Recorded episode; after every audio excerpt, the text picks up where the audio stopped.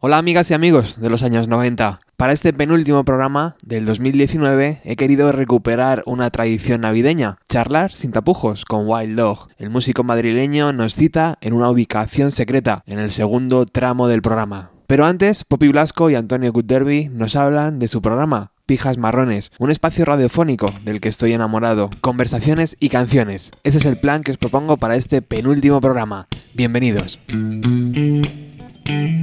Thank you.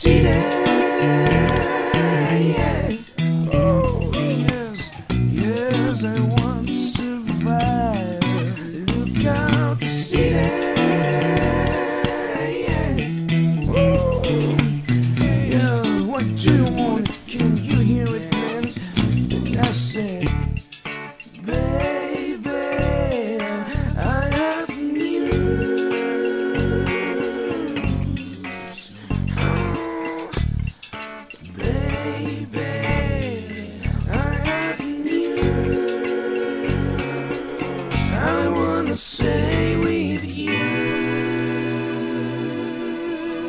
Say goodbye. Oh, I love your music. Baby, I don't know why. But maybe someday.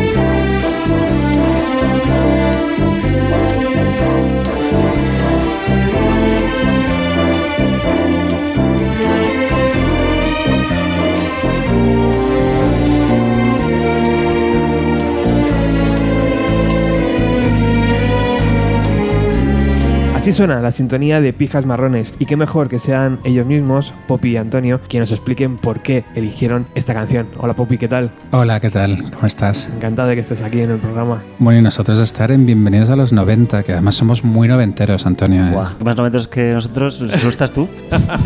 Ay, pero me da miedo quedarme atrapado en la nostalgia, ¿eh? porque es, es como en Watchmen, hay un medicamento en la serie de Watchmen que se llama nostalgia, Sí.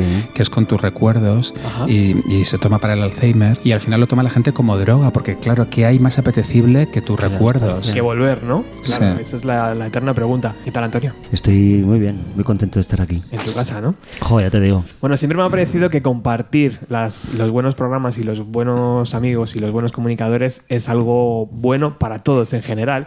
Por eso hoy quiero hablaros de, de Pijas Marrones. Pijas Marrones es un espacio nuevo en, en esta nueva aventura que se llama Subterfuge Radio, que yo conocí a través de quién? Pues de, de Antonio, que me explicó que hace unos hace un tiempo hacía un programa junto con Poppy que yo no por aquel entonces no conocía y me fue metiendo en la película, me pasó un audio y cuando lo escuché dije, "Puf, esto tiene que estar. Le presentamos a Carlos el proyecto, dijo que sí al minuto uno y así ha nacido Pijas Marrones en Subterfuge Radio. Qué guay, qué ganas, estamos estamos eh, súper emocionados y... Y además nos ganas. encantó, o sea, nos, lo, lo, lo- lo fino que apuntaste, que, no, que pillaste el rollo, que nos ¿Cómo era? ¿Cotorras con criterio?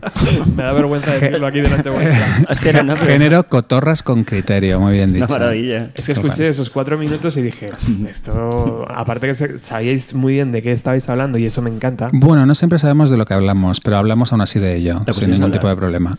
Oye, ¿cómo nos conocimos tú y yo, Antonio? ¿Te acuerdas? Sí, perfectamente. ¿Cómo fue, tío? Pues nos ¿Te conocimos porque, porque Manuel Cabezalí Manuel. estuvo en tu programa de, de este anual que hace con sus producciones Sí, del ah, año. Es verdad. Y, te seleccionó una canción. Exacto. Mm. Y Entonces tú me escribiste y yo, vamos, me morí de ilusión porque además, yo era súper fan del programa en esa época ya. ¡Hala, qué guay! Mm. Claro, y a través de ahí ya hicimos un par de programas juntos, ¿no? Sí. O tres. Sí, sí. Y ya la amistad. Al final es lo que pasa con estas cosas, ¿no, Poppy? Que se va, Claro. se va acumulando ahí gente. Eso es una bola de nieve que se va haciendo grande y grande. Oye, ¿y la sintonía? Contadme. Pues mira, la sintonía es eh, la sintonía de la serie Hotel, una serie de los 80 con Josh Brolin, que ahora es el marido de Barbara Streisand, y, eh, y es una serie que era una especie como de versión de Vacaciones en el Mar, de The Love Boat, pero era en un hotel de lujo en Nueva York. Entonces eran, eh, siempre son como que en cada capítulo tres historias nuevas que se entremezclan en el hotel, pues historias de amoríos, historias y tal. Y era una serie que a mí me fascinaba de pequeño. Yo cuando me quedaba en casa malo con la gripe, mi madre siempre lo veía, la echaban a las tres y media después del telediario de- del mediodía, antes del programa de, mm, de la tarde, que el programa de la tarde presentaba Isabel Gemio, ¿os acordáis? Sí, También sí, hubo una época sí. que era Andrés Averasturi, Ah. La Tarde, de Ah. televisión española. Y antes echaban Hotel. Y a mí me fascinaba la, la banda sonora, que es de Henry Mancini, es del autor de La Pantera Rosa, es un compositor, bueno, que os voy a decir, Maravilloso. impresionante. Y bueno, aparte de porque me recuerda mucho a mi infancia, porque la sintonía es muy pija. Sí, sí. Es muy pija marrón. Tan, tan, tan, esa pomposidad, la Sí, grandilocuencia. pomposidad y O sea, es que ves el oro del hotel, lo ves todo. Sí, que es verdad, ves, ves el oropel, los oropeles. sí, sí, sí, Ahí Henry. Mancini te los plasma. Total. Entonces, básicamente por esto. ¿Y de dónde viene Pijas Marrones? ¿Qué, qué estabais haciendo antes de Pijas Marrones? Nosotros antes hacíamos un podcast, bueno, un programa de radio en Radio Carcoma que se llamaba Radio Shock. y, y bueno, pues básicamente es, es lo mismo, porque nosotros lo que queremos es eh, hacer volver la conversación, que es algo que en épocas tan visuales de Instagram, etcétera, se ha perdido un poco. Sí. Y, y es como que apetece a la gente que sigues en Instagram escucharles hablar. Estás muy acostumbrado a verles posar, pero no a verles lo que tienen que decir sobre las cosas. Entonces esa es la idea principal. Y luego también el, el quitar gravedad a los asuntos de la actualidad. O sea, parece como que ahora todo se trata con una extrema importancia. El cambio climático, el feminismo, todo es como eh, muy tremendo, ¿no? Entonces un poco para desengrasar y, y, bueno, pues hacer el discurso más liviano. Hoy me siento muy fan porque, ya, se lo decía esta mañana Poppy, para mí teneros aquí es súper guay porque es un programa que acabo de descubrir, que ya lleva tiempo rodado, pero para mí es nuevo. Entonces, eh, vuestras voces en la radio son como muy nuevas y me encanta todo lo que hacéis. Estos cuatro programas que están en la antena, para mí es una maravilla, por eso estáis aquí hoy, claro. Es mutuo, es mutuo. La verdad es que aquí solo hay programones en Subterfuge Radio. ¿eh? Estábamos contentos, sí. Oye, vamos a repasar parte de vuestros años 90 en canciones, que eh, no va a ser todo palabra hoy. Eh, pero antes, Poppy, ¿de dónde te viene esta, esta forma de comunicar y esta forma de hacer radio? ¿Algún locutor que digas, me, me ha inspirado muchísimo o simplemente te sale así naturalmente? No, no, yo eh, me inspiro absolutamente en Encarna Sánchez. Ahí va. En la mesa camilla de Encarna Sánchez, que era como estar en una conversación de café en, en, no sé, en, en- en el Embassy y eran como señoras, todas pijas marrones, alguna bastante lesbiana también, eh, comentando pues nada, eh, las revistas del corazón, un poco lo que había esa Bastante semana. lesbiana, pero no se podía contar, ¿no? No, no, No, no, no, todo eso estaba Ah, armarizado. estaba bajo la camilla. Sí, sí, Sí, sí, sí, sí. claro, claro. No, no, de hecho hay una anécdota muy guay que cuenta Mila Jiménez, que dice que cuando Encarna Sánchez se intentó enrollar con ella una noche, Mila Jiménez le dijo que no, y al día siguiente, dice, al día siguiente me desperté con cinco abrigos de bisones encima de la cama. Toma. Claro, es que vamos, eso es de rapero. O sea, Encarna Sánchez era un rapero. Ya te digo. Claro. Antes que los raperos. Sí, antes que los raperos. Hay sí. pocos documentales sobre Encarna Sánchez. Sí, no sé si es Es porque que se... todavía existe cierto Sí. veto, ¿no? Es como se le tiene miedo al fantasma. Yo creo que sí. Total, Sí, total. sí, pues Netflix ya tarda en hacer Ya. algo potente con Encarna Sánchez. ¿eh? Es que es un personaje para ello, O ¿verdad? sea, si sí. HBO ha hecho eso con Jesús Gil, o sea, la siguiente tiene que ser. Total, si es que ella, ella era muy Jesús Gil, era, una mafiosa importante, ¿eh? era muy el irlandés de Martín Scorsese, Encarna Sánchez. Claro, claro. Ya Sí, la habéis sí. visto, por cierto, ¿no? Sí, sí, sí, sí, la hemos visto, sí. Yo, yo no, todavía no. Yo tampoco, ¿eh? Yo no la he visto. ¿Está apetecible o no? Está... Pues hombre, tiene momentos de gran cine, ¿eh? porque es Scorsese. Scorsese. Pero bueno, son tres horazas Claro. y bueno, pues eh, eso que en te- Netflix. Que te las puedes eh, trabajar tú a tu gusto, ¿no? Imagino, tienes que verlas todas del tiro. No, mira, pues yo la verdad es que me la hice en plan miniserie. Yo me hice una hora un día, aunque en teoría hay que verla del tirón. Ya. Pero, pero bueno, y el final es muy bonito, ¿eh? la verdad es que el final es sorprendente. Entonces te viene un poco de ahí, ¿no? Encarna Sánchez, Sí. esos grandes comunicadores de la etapa de los 80, ¿no? Digamos, de och- 70, 80. Sí, sí, cuando yo crecí, claro, finales de los 80, principios de los 90 y un poco esa época. ¿Y cómo os conocisteis, Antonio y Popi? Nos conocimos cuando, al poco de llegar yo a Madrid, yo era, yo siempre lo cuento, hace muchos años Poppy tenía un blog que todavía mantiene, pero tenía un blog eh, muy célebre, muy polémico en su momento, y yo era súper, súper eh, fan del blog de Poppy. Yo de hecho recuerdo perfectamente el primer día que leí un post de su blog, que yo te lo juro que sentí, y se lo expliqué hace poco a alguien, no sé quién era, sentí una hermandad con él en la distancia sin conocerle absolutamente de nada, y luego le, le contacté por una cosa de trabajo cuando ya llevaba un tiempo en Madrid, nos conocimos a raíz de ese proyecto. Es verdad. Y fue como que mm, poco a poco nos hicimos como super colegas. Y, Sí. y luego un día me invitó a Radio Shock, que para mí fue como, wow, hostia, voy a ir a Radio Shock, que yo recuerdo precis- perfectamente el primer día que se estrenó, que yo lo escuché, que vivía en Inglaterra, en fin. Qué guay. Y de ahí nos conocimos. ¿sí? Sí. ¿De qué hablabas en el, en el blog? ¿O de qué hablas? Bueno, de actualidad, de todo lo que pasa y todavía lo mantengo. Escribo como una vez al mes, más o menos, eh, porque ahora con tanto Instagram y tanta historia estamos más ocupados. Pero pues hablo, es un poco como pijas marrones, la verdad. Eh, Bueno, ahora, en ese momento también tenía mucho de- del, del primer formato del blog, que era esta Sí. cosa de la vivencia personal, Sí. de la... Que molaba tanto, Su tío. cotidianidad, Sí. claro. O sea, si, Sí. la- si quien escribía tenía algo interesante que contar, era maravilloso. Sí, sí, sí. Es, todo- es, es como un diario Sí, sí, total. eh, personal y un poco puedes escribir lo que no te dejan escribir en otros medios. Yo escribo también para Condenast, pero claro, hay cosas que no puedo contar y en mi blog sí. Y se han dejado un poco de, de utilizar, ¿no? El, forma- el formato blog. Es como Sí. el fotolog. ¿Os acordáis de aquello? Sí, sí, es que es un formato que ya está, o sea, quedamos muy pocos, quedamos Diana ayer, yo, y, y bueno, a mí me gusta mantenerlo porque es como una cápsula del tiempo. Justo. Yo, yo- yo siempre digo que al final cuando miras archivos del 2016, del 2012, ves exactamente Total. la música que escuchábamos, las películas que veíamos, qué series había en televisión, un poco todo. sí. Y, y- y me gusta no perderlo por eso, ¿no? para, para abrir la caja cada cierto tiempo y... El otro- Todo nostalgia, todo nostalgia. El otro día preparando un programa sobre Doctor en Alaska, eh, Oh, qué guay esa serie, por favor. Que noventera. por buscaba favor. información sobre la hora exacta que se echaba en, en la 2, ¿os acordáis? Sí. Y A ca- las 12 menos 5. Sí, cada vez era más tarde, la Sí. cambiaban de día y tal. Y recordé viendo, un- no sé, que era un TP o un- Mm. no me acuerdo qué era, que había fin de emisión en aquella Ah, época. claro. Sí. Qué punto, macho. Sí, que se acababa la tele. Se acababa. Había una hora de por la noche que se Y acababa. ponían carta de ajuste. Y ya hasta las 7 de la mañana o hasta las 8 no empezaba. Joder, si en la, Sí. en la canción de Mecano, Perdí mi habitación, la tele se acaba, ¿qué se puede hacer?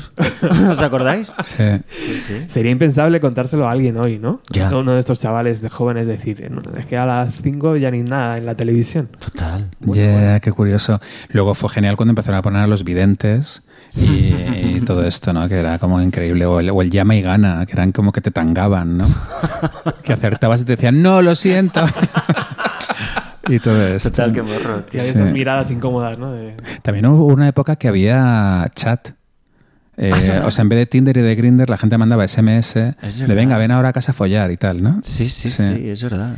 Y luego últimamente estaban los grupos tocando en directo. Bueno, en falso Ah, directo. bueno, bueno, bueno. Para generar beneficio a través de las Eso estaría guay que un día lo hablara Carlos Es con uno de sus invitados. Para generar beneficio. Fíjate, yo soy tan inocente Claro. que me creía que era por... No, no, no, no, no, no, no, no. Claro, claro. Ahí hay un, tres o cuatro horas muertas donde nadie ve la televisión. Pues ellos meten las canciones y van. Claro, generando. claro. O sea, era Coño. música fabricada para eso, Es para ser emitida y ¿eh? generar royalties. Es brutal, ¿eh? Bueno, pues eso es lo que hay que hacer todo el rato entonces. Ya, ya, ya. Claro. Lo que pasa es que, claro, lo copaban. Claro. ¿Quiénes lo copaban? ¿Quién es Malú? no, que ¿No? Ujú. Claro, en esas cinco horas seguramente se acaban prácticamente más que en, en- en royalties y en, y en Hombre. derechos que, que mucho- muchas horas del día, ¿no? Con publicidad. Hombre, claro. Entonces, Fíjate. eh, fíjate las televisiones, que, qué listas. Bueno, vamos a poner una canción, ¿qué os parece? Venga. Genial. Eh, ¿Vuestros 90 cómo fueron? ¿Fueron agradables? ¿Fueron más peleones? ¿Fueron fuera de España? Contadme un poco vuestros 90. Mis 90, joder, empezaron, pues claro, yo tenía 12 años en el año 90. Y yo lo que recuerdo de 1990 es pues Michael Jackson, eh, Madonna, Guns N' Roses, Mecano, Pretty Woman, Roxette, eh, no sé, un montón de cosas. Yo era muy feliz, disfrutaba mogollón, era muy inocente, me encantaba todo, me parecía tener eso. Era como un mundo de, de- de- de- fantasía, la verdad. Y en mi casa pues estaba todo más o menos normal, entonces... ¿Sí? Pues- en el colegio todo bien. Sí. Típicas peleas, típicas. que, que había en ese momento en los 90. Porque yo recuerdo peleas. Tontas, pero peleas también. Yo no, yo no me. No, ¿sabes qué pasa? Que siempre fui como el, el más grande de la clase, el más alto, de no sé qué. Entonces no, no, nunca tuve. Te daban respeto. Sí. Y luego era muy. O sea, era muy pánfilo, ¿eh? No, tampoco es que fuera malote ni nada de eso. Pero no, nadie me molestaba. ¿Y la música? Aparte La de todo esto. Era lo que, lo que me. Lo que te movía por lo dentro. que total. O sea, yo tenía que ir al colegio y hacer esos rollos que nos tocaba a todos. Pero, pero vamos, mm, yo vivía por los 40 principales. ¿Y cuál fue el clic que te hizo en la cabeza? Aquel día que sonó una canción o que alguien te pasó un libro de algo y de repente tu visión empezó a cambiar. es que yo. Buckley, yo qué sé, todo esto, ¿sabes? Uf, eso ya es que yo llevaba muchos años. Yo, yo tengo, en mi familia siempre se ha dicho que, o sea, hay super ochos de, de- de- O sea, yo nunca quise juguetes, a mí los juguetes me dan igual. Yo siempre, desde que tenía un año y empecé a levantarme, iba arrastrando un radio cassette por la calle. O sea, yo, o sea, lo único que quería es que me regalaran discos y cassettes. Era lo único que me interesaba en el mundo, lo demás me daba igual. No jugaba a ningún deporte, no, los videojuegos me daban igual, yo solo música. ¿Y cuándo empezaste a cantar? En los 90. A- a can- bueno, yo siempre canté, pero sí, ¿Pero pe- canciones de otros o propias? no, de otros. De otros. De otros, sí, propias, pues, propias de los 90. O mejor dicho, cuando encontraste tu voz. Uf, Sí. eso no hace mucho. Ah, Eso no hace mucho. mírale. Eso hace poquito, hace un par de años.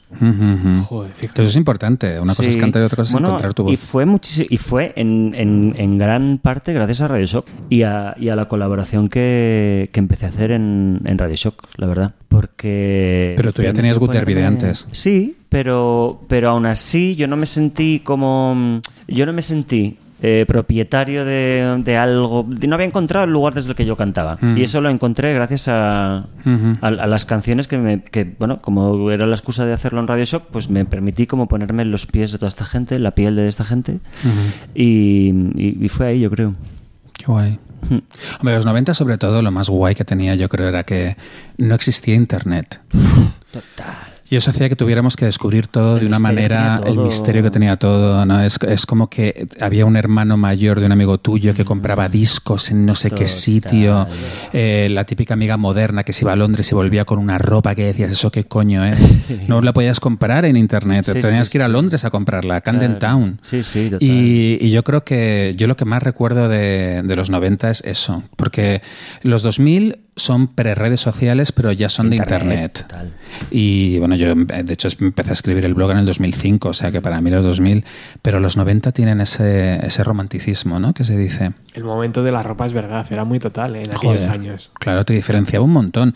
Eh, y bueno, y es que todo, eh, o sea, realmente eh, tu conocimiento te diferenciaba de los demás, porque adquirir conocimiento requería una proactividad por tu sí, sí, parte sí. que no es el que hay ahora. No, no, no, no. Y eso era la bomba. Eso era Y increíble. los prescriptores, ¿sabes? La gente que de repente, pues eso, que, por- pues no sé, Paco Pérez Brián, Sí. por ejemplo, o bueno, muchísima gente, Mm. ¿no? Que, que, que eso, que su trabajo se, que consistía en eh, introducir a la gente en un montón de movidas, ¿no? Sí. Entonces eran como gurús, o sea, tú ibas en plan de, hostia, eh, sobre qué ha escrito Claro, no sé claro. quién. Eran gurús, O- efectivamente. Claro. Eh, ahora también existen gurús Mm. en cierto modo, pero son más filtros de como hay tanta infoxicación y tanto contenido, la gente ejerce más de curator que, que de descubridora, por, Mm. por así decir. Y bueno, es que yo recuerdo los 90, de hecho, en Madrid todos nos conocíamos de vernos por la calle y de vernos en los conciertos en los garitos, a Carlos Galán, a, a Gema del Valle. Eh, era como que mm, la manera de darte a conocer era tener pintas, llevar pintas, Hostia, ir por la calle, la gente de quién es ese cabrón y luego te lo volvías a encontrar y, y muchas veces eh, tenían motes eh, la Ajá. gente te encontrabas en el Maravillas en el Valley High existía la escena club que es una cosa que ya hoy en día no existe. Eh, la noche está hipermasificada, eh, tal, no pues antes eh, ibas a una discoteca y todo el mundo se conocía, era mm, era una época increíble, yo flipaba, ¿eh? Y fíjate, eh, Antonio, que es verdad que gente como Paco Pérez Durián acababa llegando, aunque no escuchases en ese momento Radio 3. O sea, boca a boca, Sí. acababa llegándote de una forma. Digo Paco porque bueno, es el que Sí. nos ha conectado, pero había muchísimas cosas más que acababan llegando sin tú estar enterado de que existían. Sí. Era muy difícil antes de Internet hacer eso, ¿eh? Sí, sí. Sí, sí. Existían fanzines donde te contaban Joder. algunas cosas, La existían... prensa era súper importante. Sí, sí, era sí, sí, O sea, crucial. yo creo que todavía está intentando recuperarse del batacazo que ha sido. Hombre, es que la prensa es la que creaba las tendencias. Total, Eh, Ahora somos las personas en las redes sociales, pero antes era la prensa. Es verdad. ¿Y tu música, Poppy, cómo fue? ¿Tu- Mi música de los 90. ¿De los 90? Pues eh, también muy, muy Madonna, Janet Jackson, Bros, que eran dos gemelos Hostia, rubios que se llamaban Bros, eh, Martica, Prince. Mis Joder. 90 son ultra de Prince. O sea, y se iniciaron con la banda sonora de Batman. Sí. Y, y luego pues con el Diamonds and Pearls, con todo. O sea, yo era ultra fan de Prince. Claro. Y, y así se desarrolló. Sí, con los 40 principales de Canal Plus. Eh, luego, luego, claro, llegó el Eurobeat. También con todo esto de Rod Sala, de todo, todo esto. Claro, es que, es que hay música muy propia que es únicamente de los 90, porque, Oh. eh, porque el Britpop, eh, bueno, eh, aparte del grunge, que Mm. desde luego, y que además en Pijas Marrones ya hemos hablado de la conspiranoia del, del grunge. Luego, ahora quiero que me lo expliques aquí también. ¿eh? Ah, sí, sí, perfecto. claro, claro, claro. Pues eso, el, el Britpop, el trip hop, que también es algo que surgió con Más Massive no Attack y con ser, Portishead, claro, más tío. noventero imposible. Bjork, es que todo eso, Ya, o tío. sea, cuando fue el, eh, la- el boom del techno y de la música electrónica, fue en los 90. Bah, o sea, tremendo, una década. Total, total. ¿Entendéis el odio que tiene mucha gente a Bjork? Porque yo no lo entiendo. ¿El qué? El odio que tiene mucha gente hacia Bjork. Mm. para mí me parece la- una de las artistas más totales. ¿no? Jo, a mí me flipa. Ha hecho lo que ha querido. Sí, a mí me flipa y aparte es una tía que cuida tanto todo al milímetro, Sí. eh, le da tanta importancia a la concepción del espectáculo. O sea, eh, a ella no te la imaginas subirse a un escenario en vaqueros y en camisa de cuadros. O sea, porque le parece una falta de respeto al público. Ella siempre tiene que hacer arte con todo, ¿no? Yo creo que quizás si ha tenido un punto como de mm, pesada, con, con ciertos códigos suyos, como de sacar un disco de grititos y cosas así, ¿no? Que, que un poco denostó la, la primera Björk, que era una Björk que hacía realmente temones Sí, sí. y que eran todos hitazos y de repente se fue por un lado experimental que yo creo que la gente empezó a decir, ay, está, que no sé, se le ha ido la olla, tal y cual, pero ya es total. Eso siempre pasa, cuando alguien se necesita eh, airearse porque está hasta las narices de hacer lo que lleva 10 años haciendo, pues hay quien le parece fatal y pues nada. Claro. ¿Os acordáis cuando salía en la televisión pegando a los periodistas? Sí, Salió sí. un momento de Dior ahí como muy Guau. guay. ¿eh? Sí, sí, Hostia, sí. eso, eso Era- es superguay, ¿eh? ¿eh? Era guay. En Australia. Y cuando se hizo Sí. novia de Matthew Barney, del artista este eh, plástico. pobrecita. Y claro, pero ahí todo eran performance sin parar, ¿no? Ahí como happenings. Ella sí- Acabó la pobre. Ya. Bueno, le sacó un disco, ¿eh? Le sacó un disco de dos Grammys, o sea que tampoco, Ya. tampoco está mal. Ya, ya, y luego su incursión en, en el cine con las Montrier, eso también fue como momento. Tal. Muy momento ese. bailando la oscuridad. Y bueno, y luego acabaron fatal también ellos. Y... Sí, bueno, durante el rodaje se llevaron fatal, es verdad. Qué bien lo hizo ese, ese rodaje, ¿eh? Sí, o sea, sí. Esa, esa actuación ella. Mm. Sí, sí, sí, sí. Súper guay. Estaba increíble. Sí, es un musical muy sui generis, es una pasada. Y luego apareció en los Oscar vestida con, Con el cisne. con el cisne, un vestido que era un cisne de peluche, súper guay. Sí, sí, sí. Qué total. Oye, pero si tenemos que poner una primera canción de, los, de tus 90, Poppy, ¿cuál sería? De, de los míos. Bueno, pues yo creo que entonces empezamos por el principio, que es 1990, que para mí empiezan con Delight, que es este grupo que era ultramoderno en su momento. O sea, tú cogías la revista de Face, el ID, el Interview, el Interview, no el Interview El donde aparece el Sí, americano, sí, el de sí, Andy sí. Warhol. Y eran, ellos eran los protagonistas. Iniciaron la escena Club Kid en los 90 y ellos eran tres, eh, DJ Dimitri, Towatei, que era el chino, y luego ella que no recuerdo cómo no se llamaba, llamaba. pero que es, eh, es, eh, pero increíble. Eh, iban, iban vestidos muy sesentones, Mm. eh, como muy psicodélicos, porque de hecho decían que los 90 eran los 60 al revés. Y eran muy funk, eran muy electrónicos también, ¿no? Y, eh, Sí. y bueno, pues sacaron un hitazo bestial, que es el de Groovies in the Heart, que, bueno, pues era como la típica canción que en todas las fiestas, yo recuerdo cuando estabas en una discoteca y sonaba esa canción, la gente se volvía literalmente loca. Sí, sí, sí. Y eh, el vídeo era súper chulo también. Y bueno, ellos luego se separaron. Towatei sacó discos por separado que, qué está, que estaban muy bien también. Y fijaros, eh, le ocurrió una cosa, recuerdo, a la, a la chica de Delight. Tuvo un mega movidón con Sega, la empresa de videojuegos Sega. ¿Ah, sí? Porque Sega sacó un videojuego donde la sacaban a ella en, Ajá. en- en muñeca y ella les demandó. Y entonces ellos intentaron llegar a un acuerdo con ella eh, para que hiciera, que fuera parte del desarrollo del siguiente videojuego. Ella dijo que no, fue a juicio y lo perdió, colega. Y la, la hicieron pagar dinero a Sega, los costes y tal. O sea, bueno, bueno, bueno. Bueno, bueno. Sí, sí, O sea, pobrecita, la, la tenemos que traer a pijas marrones. A la cantante de Delight. Joder, ya te digo. Pero oye, temazo. Vamos a escucharlo. Hombre, claro. We're going to dance. We're going to dance. We're going to dance and have some fun, fun,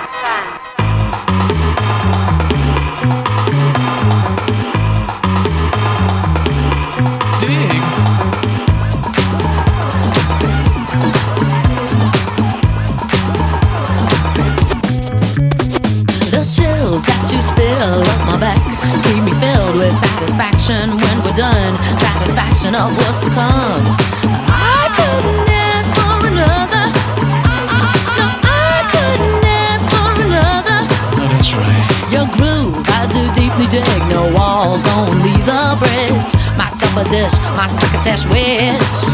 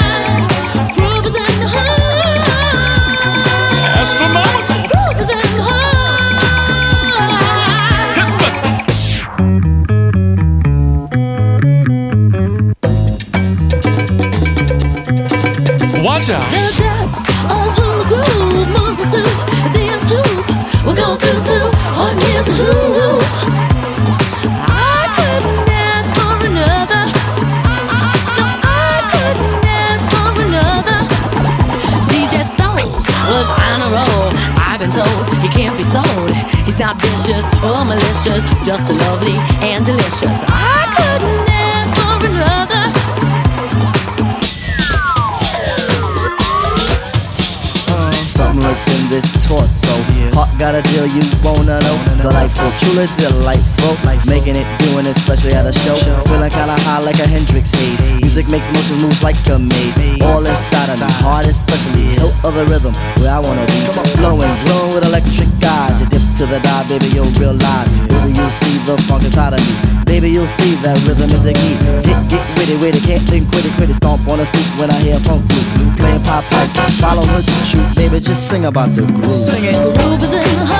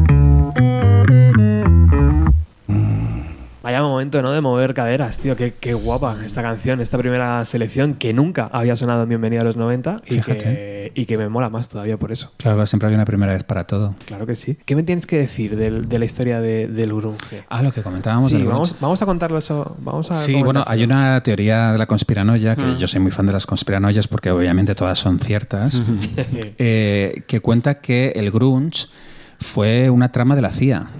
Eh, El auge del grunge, o sea, el, el llegar a la MTV. Sí, bueno, sí, o sea, el movimiento grunge. eh, y que estuviera en prensa y todo esto, ¿no? Eh, y, y es porque Bush padre, eh, cuando fue presidente de los Estados Unidos, coincidió con que Public Enemy era el grupo más famoso que había. Public Enemy salía en la MTV y, bueno, pues eran los de Fuck the Police. Y, y, bueno, pues de repente tuvieron muchísimo éxito, los conciertos eran multitudinarios. Y el presidente de los Estados Unidos vio que la gente joven pija, que los jóvenes republicanos estaban cantando canciones que decían fuck the police, ultra antisistema. Y entonces habló con gente de la CIA y dijeron, esto no puede ser, o sea, no se nos pueden revolucionar los jóvenes de esta manera, tenemos que hacer Tienes que algo. estudiar, a ver, que no hay ahí. Tenemos, o sea, o sea, coged antropólogos, sociólogos y psicólogos para revertir esta movida. Y entonces, de repente, de la noche a la mañana, mm, dejaron de salir eh, Public Enemy en, en MTV y empezaron a salir grupos. eh, empezó a salir Nirvana, que era un grupo que venía de bares de Seattle, y con Nirvana pues vino Pearl Jam, todos los grupos grunge. Eh, la prensa de la noche a la mañana fue el grunge, lo nuevo, lo más guay. Ahora es estar torturado, eh, deprimido, estar en tu habitación, no vayas a manifestaciones, no, te, no te rebeles, eh, todo es una mierda, pero a ti te da igual y tú estás siendo muy guay en tu habitación mientras llueve, etcétera. Y, y esta es la historia. Entonces no sabemos qué hubiera ocurrido si, si realmente la CIA no hubiera sacado a los grupos grunge de los bares de Seattle al MTV. Quizá se habría acabado el capitalismo ya. Ya. Qué momento. Tiene toda la razón, Antonio. ¿eh? Es que luego además estábamos pensando también que, cuando el hip hop le ganó otra vez la partida al rock, eh, ya venía, era un, un mo- movimiento completamente distinto, con unos valores de base completamente distintos, nada antisistemas, Claro. eh, donde este- el discurso estaba basado en la ostentación, en, en haber comprar el coche, coches, lujo, comprar relojes de oro, tener pasta. Tener pasta y, O sea, y- y enseñártela a la cámara. Claro, o sea, en TV le decía a los negratas, oye, eh, lo que tienes que hacer es intentar conseguir dinero en vez de rebelaros contra sí, la sí, sociedad total. y contra el sistema. Total. ¿Y de aquel movimiento te gustó algo, Poppy? ¿Del grunge? Sí. Sí, hombre, claro, si es que fue un movimiento... Bueno, es Tú que eres de- muy fan de Pearl Jam, ¿no? Eh, no, yo, yo más de- yo soy más de Nirvana. Ah, ok. Eh, a mí Nirvana me encantaba y Kurt Cobain me parece un genio. Eh, o sea, realmente eh, esta conspiración eh, de la CIA dio voz a grupos Mm. que estaban escondidos en bares y que nunca hubieran salido de no ser por, por esta bonita conspiranoia. Bueno, y luego, no sé si luego llegaremos, pero a mí hay una cosa que me fascina de... O sea, Poppy en una época era muy fan de Psicofitol. Sí, me encantaba los psicofitol. Es que, eh, bueno, en Malasaña íbamos mucho al Nueva Visión, que es un bar eh, punk, y, y sonaban los... Sí, sí, fuimos a un concierto de los psicofitols, de los Vandals, también me gustaban mucho. Sí, sí. Sí, bueno, es que era. eh, yo creo que también en los 90 éramos muy eclécticos. Sí, sí, total. Muy eclécticos. De hecho, eh, había un día que salíamos eh, a escuchar música house al Valley High y al día siguiente íbamos al Maravillas, en plan poperos, y era como que sí, había mucha mezcla de, de estilos. Qué bonita teoría, ¿no? Qué bonita recuerdo sobre un movimiento cultural que machacó el mundo entero. O sea, al final lo que hizo la CIA fue expulsarlo al mundo entero, ¿no? Todo aquello. Sí. ¿Y Kurt Cobain como personaje? ¿Qué te trae a la cabeza, Poppy? Porque ¿era solo el tío guapo que escribía buenas canciones o, había algo más ahí? Hombre, desde Aquel luego- tormento que... Desde que luego, desde luego era un tío guapo que escribía buenas canciones y era un tío que no que la fama le desbordó. O sea, él, él- él no se esperaba convertirse en semejante leyenda y él realmente yo creo que lo que era capaz de manejar era algo mucho más pequeño y mucho más íntimo. Y, y luego, bueno, y luego está la historia de que... La otra conspiranoia. ¿Nos vamos a meter ahí también? La, A ver, a la ver. historia es de. Ahí esta- quería llegar. Claro, claro esto, esto de la pistola, cómo estaba colocada, ¿no? Hay mm, eh, muchas teorías, ¿no? Eh, que dicen que, bueno, que le mató Kurnilov. Pensé que ibas a decir la CIA. No. No, no, no. bueno, no. en realidad, en realidad quien le mató fue la CIA metiéndole en, ¿sabes? Haciéndole Claro, el, claro. el Jesucristo de su época, vaya. Sí, sí, sí, O sea, sí. en última instancia, como a todos los iconos americanos, lo mató la CIA. O sea, que Sí. fue la señorita Love, ¿tú crees? La Sí, que- sí, absolutamente. En una pelea desbordada, porque ella era muy, ella es muy Tarantino y ella en todo lado te va, va y te pega, te, te pega un tiro así borracha. Y, y ella lo que hizo fue irse, en plan de hostia. La que he liado. La que he liado. Y, ¿sabes? y luego, y luego volvió, em, hubo un par de cosas que movió de sitio. y todo así. Ah, Ella es la hostia. No me lo puedo creer, ¿en serio? Hombre, claro, pero. No, yo no creo que Cobain Bueno, pero si hay un Cobain. documental además que habla de la teoría, que es que quién mató Sí, a Kurt sí, me Cobain. acuerdo, me acuerdo, ¿Te me acuerdas de acuerdo. este documental mítico, no? Pero yo no, yo no me lo creo. ¿No? No, no, no. no me- Pero es que es tan triste pensar que los mitos se suicidan y ya. Ya, eso sí es verdad. O sea, entonces, ¿qué? ¿Que Marilyn Monroe se toma unas pastillas? No, no, no. Marilyn Claro. Monroe había, Ah, vale, había una agenda, había una agenda política detrás de todo eso. Vale, vale. Pero Kurt Cobain, a ver, tú lo has dicho, era un tipo que, que, que le hacía música para sí, para que le fuera bien, como tú Sí. tú quería hacer sus giras, sus discos, tal, no sé Sí. qué. Pero él no quería ser el cabeza- O sea, no es que no quisiera, es Mm. que obviamente ni se le había pasado por la cabeza porque eso no se, se suponía que no le tenía que pasar a él y le explotó todo en la cara. Mm, Es esto que se comenta de, de que hay veces que no te preparan para el éxito. No, no. Ya. O sea, para el éxito hay, eh, hay que estar preparado. Y y es que eso, eso ni siquiera es éxito, eso es una cosa Sí. absolutamente desproporcionada, es una cosa que... Sí, sí, es que se convirtió como en el nuevo John Lennon. Sí, sí. Eh, Hablando de John Lennon, si Chapman, el asesino de John Lennon, le hubiera asesinado dentro del Dakota sin testigos, ¿la gente hubiera sido capaz de decir que Yoko Ono asesinó a John Lennon? seguramente. Porque estamos en el mismo, ¿no? Casi, casi igual. Sí. O sea, eran, eran personajes muy parecidos unos Sí, sí, sí, sí. Seguramente, de hecho, eh, a mí me hubiera encantado que Yoko no hubiera matado a John Lennon, hubiera sido mucho más guay, ¿no? También. es que mola mucho este concepto de partener asesina, ¿no? De la vida negra. Sí, de La, la mala. Sí, sí, Joder, sí. es, este, yo... mm, Pero o sea, Yoko Ono, yo, pero, los pero- cojones. pero bueno, hay que, re- hay que recordar que Yoko Ono, porque hay, hay mucha gente que dice, no, eso se estaba aprovechando de John Lennon, pero sí, Yoko Ono cuando estaba con John Lennon era casi más importante que John Lennon, ella era una artista Total. multidisciplinar bestial en Nueva York, era una eminencia, o sea, Mm. era como si fuera Pipilotti Rist, una cosa de estas. Buena familia, además, y todo este rollo Sí, que sí, se dice. total. Oye, y mm, antes hablabas de cómo asimilar el éxito. ¿Cómo lo asimiláis vosotros? Porque Pijas Marrones es un programa muy seguido. Hombre, bueno... Acaba de entrar Gema, Sí. Gema Soterfuge, que es otra eminencia, Sí. y ha dicho, joder, tenéis un montón de fans. Y Sí. es que es verdad. Eh, pero bueno, es que, a ver, nosotros eh, afortunadamente todavía no somos mainstream. Eh, tampoco somos underground. Yo siempre me gusta decir que somos overground. Overground. Overground. Muy bien. Entonces, bueno, el overground, pues todavía, chico, vas por la calle tranquilamente. Sí, sí, total. Puedes entrar en el corte inglés, nadie te... Hombre, claro. Sobre todo en el corte inglés, porque es nuestro hábitat Y es, natural. y es muy pijas marrones el Claro. corte inglés. Yo me he criado en un corte inglés, en el corte inglés de princesa. O sea, o sea, prácticamente es, es mi casa ese sitio. ¿Y, eh, ¿Y pretendéis estar en el mainstream? No. ¿La idea no. es esa? o- No, no, no. Y bueno, yo no. Oye, No, no, igual tú sí. tampoco. Ah, vale, vale. Vale. No, no, no, yo no. Y, y de hecho, pues, alguna vez lo típico, pues te han propuesto cosas como salir de un Bueno, programa, te, es- te propusieron hacer Sí, pero, Sálvame, pero- ¿no? sí, sí, sí, sí, sí, sí. Momentazo. Sí, sí. Eh, pero. Por eso hablo- hablábamos de Telecinco antes. Ya, pero no, luego te das cuenta que no es lo que te apetece y, y que te apetece llevar una vida más tranquila y que no mm, te hablen de determinadas formas en un plato. No sé, es como que. Pasta no. fácil, ¿no? Al final, ¿o qué? Eso. Pero claro, a cambio de... Yo creo que no es fácil, ¿eh? Yo creo que no es pasta fácil para nada. Pasta rápida, mejor dicho. Eh, Sí, es, mu- es mucha pasta, pero no sé. A ver, no. Yo, yo- en concreto no. Yo, yo no soy nada ambicioso. En, en plan, profesionalmente y tal. Yo- Me gusta estar tranquilo, tío. La vida es muy corta y no es como Yo hacer lo que te gusta. Yo profesionalmente sí, eh, pero, pero profesionalmente, o sea, para mí, de, Claro, claro. de sentir como que de verdad doy lo mejor y todo ese rollo. Pero luego la fama es una cosa que no me interesa nada. Ya, Tampoco. Oye, vamos con otra canción. Si antes eh, era el turno de Poppy, te toca. Hostia, pues yo no, no voy a empezar por el año 90, porque básicamente- es que no me acuerdo las canciones que te pedí. No hay pero reglas, ¿eh? la primera que se me, que me viene a la cabeza, y además como estamos en esta casa, va a ser una de Dover y va a ser eh, Serenade. Nos tienes que contar tu historia con Dover. Uf, madre mía, es que para eso necesitamos un programa, querido. ¿Y por qué esta canción? Pues no sé, o sea, de- ¿por qué esa? Pues la verdad es que no era mi favorita del disco, pero pues no sé, me, me ha venido Serenade. Ah, a mí es de las que más me gustan. Sí, es un Super super es temón, o sea, obviamente. Sí, sí, sí, Pero yo, no sé, me, me- me- me- no sé, hay otras que me, que me hablan más a mí. De mí. Mm,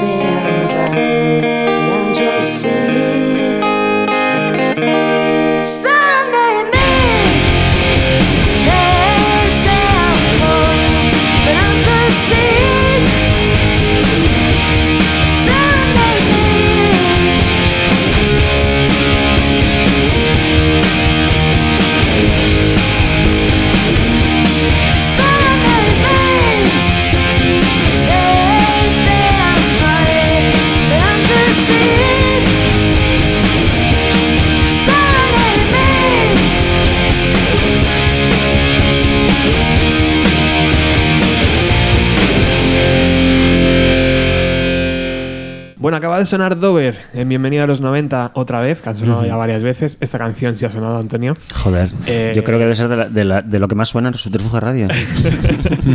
Pues sí, porque ah, como bien sabes, eh, también hemos fichado a Juan.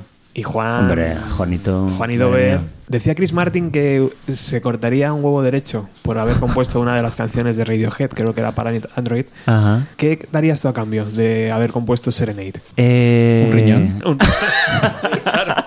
Algo fuerte tiene que ser, ¿no? Hostia, Es un temazo. eh, no lo sé, es que para mí, joder, es que, es que para mí escribir una canción es una cosa tan, tan intransferible, o sea, yo sería incapaz de, de escribir Serenade, o sea, yo no podría ser Cristina Llanos para escribir Serenade. Entonces, eh, no, o sea, es que es una cosa que ni me puedo plantear. O sea, estoy muy contento de todo lo que me ha hecho disfrutar en mi vida, que es muchísimo. Ajá. Entonces, eh, es- estoy muy agradecido, profundamente agradecido por haber sido coetáneo de, de Dover en este caso. ¿Cuál es la historia mm, personal tuya con Dover? Mira, yo conocí a Dover personalmente en un concierto de la gira Devil Came to Me en Lérida, después de llamar a Carlos Mariño, su manager en la época, y hacerme pasar por... eh, o sea, yo, yo le dije que tenía un fanzine, todo esto lo saben por Amparo. De hecho, Amparo yo creo que lo, lo ha comentado en, este- en, Sí. en, en a los 90, yo creo que se lo escuché contar una vez. Yo me hice pasar por un periodista que tenía un fanzine y me presenté allí y tal, y bueno, pues estuve como una tarde allí con Amparo y con Cristina, tuvimos una charla increíble, mm, muy guay, y a partir de entonces yo creo que la gira del Devil les vi como 25 veces, en la Late at Night eh, 45, entonces no sé. O sea, que eras súper fan de Dover. Bueno, Qué guay. o sea, yo creo que habrá sido como el grupo más eh, importante de mi vida. Qué fuerte. ¿eh? Sí, sí, sí, sí. O sea, mm, yo- o sea, yo de, igual que me pasó con Poppy, que digo, siento una hermandad, no sé qué, me pasó exactamente lo mismo con, con Cristina y con Amparo. Y lo, de lo mismo, luego pues cuando nos conocimos, pues eso se materializó y, y, y bueno, hasta el día de hoy, yo Amparo la, vamos, la, la adoro, tenemos una... Buen equipo compositivo, ¿no? Una y otra, las dos hermanas. Buen disco aquel. ¿Te acuerdas tú del Devil Came to Me? eh, Sí, claro. Eh, pero componía una unas canciones y otra, otra otras, ¿no? O sea, eran como José María Cano y Nacho Cano. Bueno, en, en este disco, yo creo que además Serenade es una de las canciones que hicieron a medias. Ah, Me parece que la- como que la empezó Más bonito todavía. la empezó Cristina, pero la Amparo puso el esto- una, una movida así, me parece. ¿eh? No estoy seguro del todo. Pero en, en algunas componía así como a una le faltaba una estrofa, la traía la otra y tal.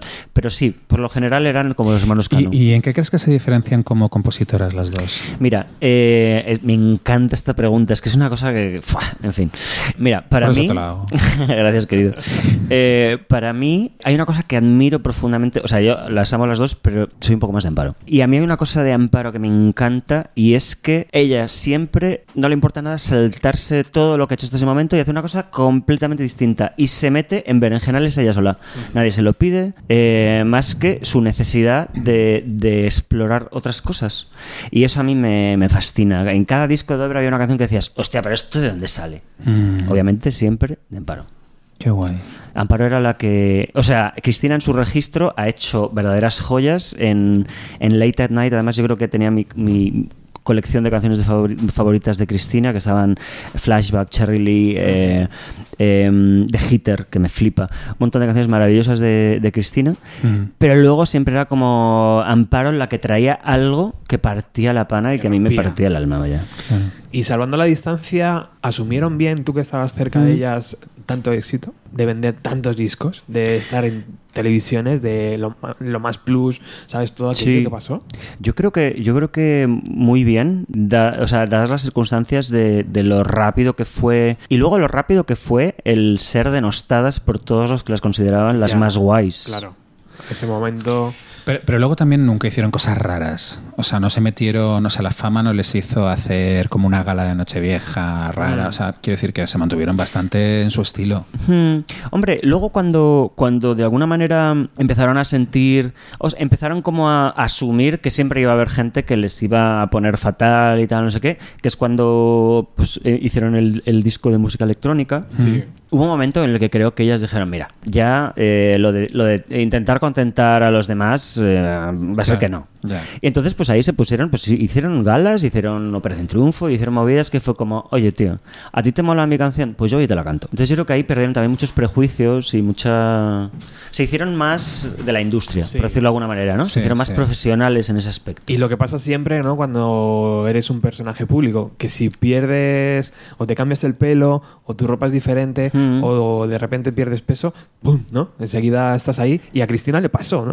A Cristina la, la- la machacaron, ¿no? Entre comillas, por, por perder peso, por ganarlo, por perderlo. Sí. Bueno, es un poco lo que decíamos antes con Bjork. Cuando tú te aburres de lo que sea y decides, joder, es que cuando llevas ya 10 años, 15, 20, los que sean, Mm. haciendo un trabajo, pues que ya te aburres, quieres hacer otra cosa. Claro. Y ya no solo por eso, o sea, como ser humano, o sea, tú, tú necesitas cambiar. Mm. Y bueno, yo creo que también el rollo de, de ser chicas, ¿sabes? En plan de, pero ¿quiénes se crean estas dos?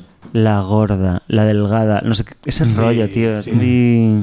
Pero luego ese disco que dio ese giro, yo, yo recuerdo que fue bastante bien celebrado, ¿eh? No fue una fue, cosa... fue un exitazo. Sí, no, pero y de crítica, o sea que no, yo creo que no, se la- no las machacaron mucho con ese disco, ¿no? Mm, yo creo Fue, que fue un, fue un sí. cambio, cayeron bastante Los de pie. ¿eh? puretas, ¿no? Los puretas yo creo que sí, ¿no? Los puretas Sí, y, y- y yo creo en esa época, por ejemplo, yo creo que, que mm, en Radio 3 no les apoyó nada. Ya. En esa época yo creo que Radio 3 les dio la espalda completamente. Por purismo y tal. Sí, por esnovismo, por en plan de... Además me parece, me parece la risa porque, porque en Radio 3, o sea, llevaban años poniendo a Primal Scream, a Killers, Sí. a no sé qué. mm, ¿Sabes? Franz Ferdinand, que en esa época eran lo...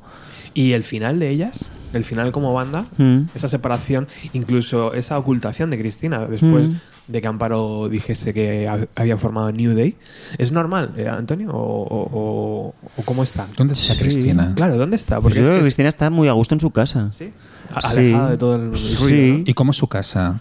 ¿Como, como, en una cabaña en el bosque? No, yo creo que, vive- creo que vive por aquí ¿En cerca. un castillo? Creo que vive en este barrio. Y mm, yo, yo hablé muy brevemente con ella en el concierto que hice con New Day en la Sala Sol y me dijo que estaba muy tranquila, Feliz, que estaba... ¿no? Sí, que Viendo estaba con el hermano feliz. VIP y tranquila. Pues no sé exactamente lo que ve, pero creo que, que está muy a gusto. ¿Será oyente de pijas marrones o no? Joder, me encantaría. Cristina Llanos. Pues si no lo es, debería. Debería. Iba, iba a gozarlo seguro, vamos. Bueno, yo se lo, yo se lo voy a decir a Amparo que se lo, que se lo diga. Claro, sí, sí, que le pase un link. Sí, sí. Bueno, tenemos que llegar al final. Y, ¿Qué? Y nos, y nos quedan seis canciones por poner. Claro. Es Oye, ¿hay que poner alguna más? ¿Cuánto- es que cuando llevamos aquí... No sé, Llevamos una hora, una hora. pu- Pues hazle- hazlo de dos horas el programa. ¿Sabes qué pasa, Poppy? Que hoy vienen a grabar Sí, sí, me he la, la emisora. Entonces, eh, hoy tenemos que acabar con Tenemos el que ir con premura. Oye, Claro. pero bueno. Pero sí, venga, vamos a poner como dos rápidas. Venga, ¿no? dale. Venga, vale. Eh, la de Sweat tiene que. Sí, sí, tiene- Trash claro. de Suede, Claro. que, que bueno, que es que iniciaron la escena Britpop, bueno, junto con Blur y tal, Oasis, pero es que Pero Suede... fue Suede, Sí, ellos, y, ¿no? y además era un Britpop mucho más guay. Elegante. Más sofisticado. Sí, más glam, era más glam, ¿no? Y bueno, todo el mundo además decía que parecían discos de David Bowie, o sea, que serían los discos soñados por un nuevo David Bowie. De hecho, fue él el que les puso en el mapa. ¿eh? Sí, sí, sí, Fue él el que dijo en una entrevista: Mi grupo favorito se llama Suede. Es verdad. Y en el New Musical Express se volvió loco. Claro, claro. Y Brett Anderson, el líder de Suede, eh, era un líder muy andrógino, porque eh, los Gallagher no eran andróginos, el de... Eran hooligans. Claro, el de Blur tampoco, y de repente esto era una movida, una nueva masculinidad en los 90 que, que causó furor. Sin ser gay. Sí, sí, sí. Porque luego le levantó la novia al de Blur. La cantante de Elástica. Fíjate, sí, sí, sí. Que el otro se pidió una depresión, el pobre. Ah, pues que se joda. Pues oye, Trash, que es una canción más preciosa. Que esto de decir de, mira, somos una mierda, somos basura, ¿sabes? Pero en realidad somos tan guays, ¿no? ¿Qué, qué más da? Pues Trash. Maybe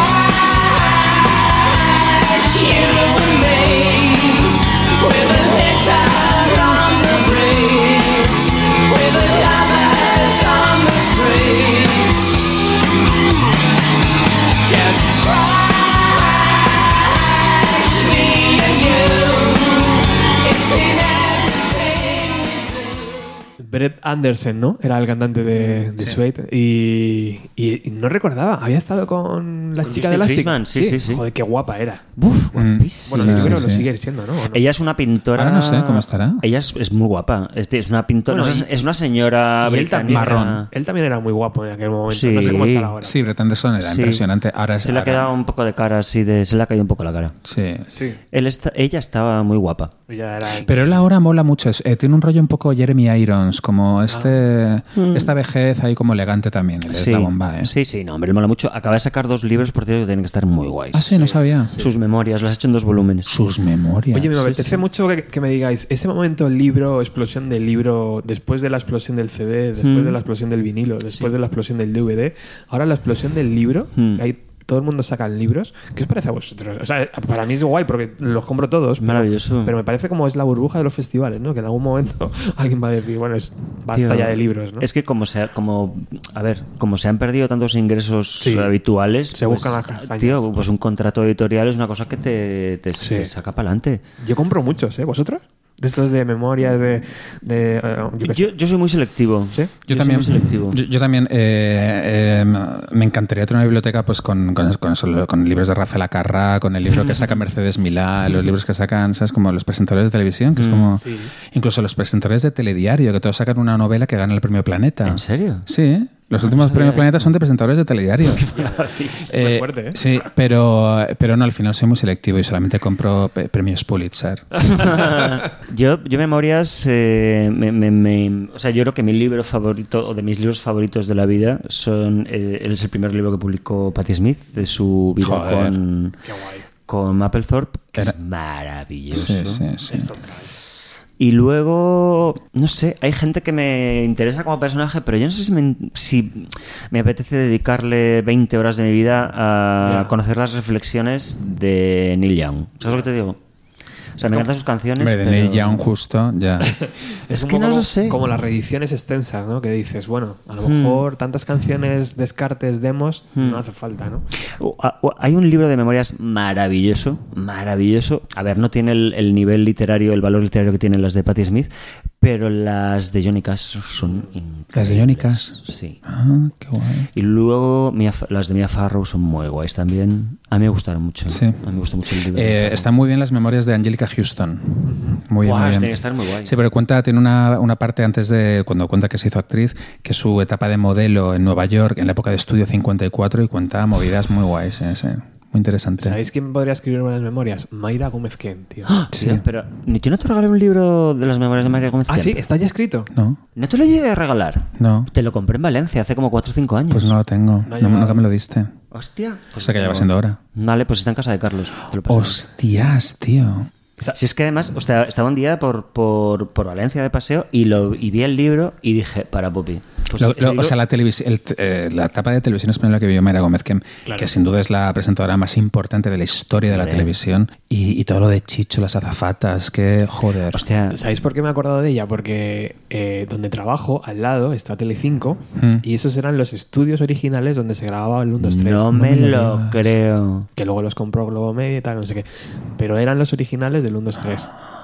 Televisión Española tenía ahí unos estudios, fíjate. Qué en, magia. en Fuencarral, en el pueblo. Ya. Total, Qué ¿eh? magia, Total. tío. Yo cuando los veo digo, esto es, esto es grandioso. Ahora se hace otro tipo de tele, claro, pero... Sí. En, en la web de Radio Televisión Española hay colgados muchos 1, 2, 3, ¿eh? Puedes ver el programa entero.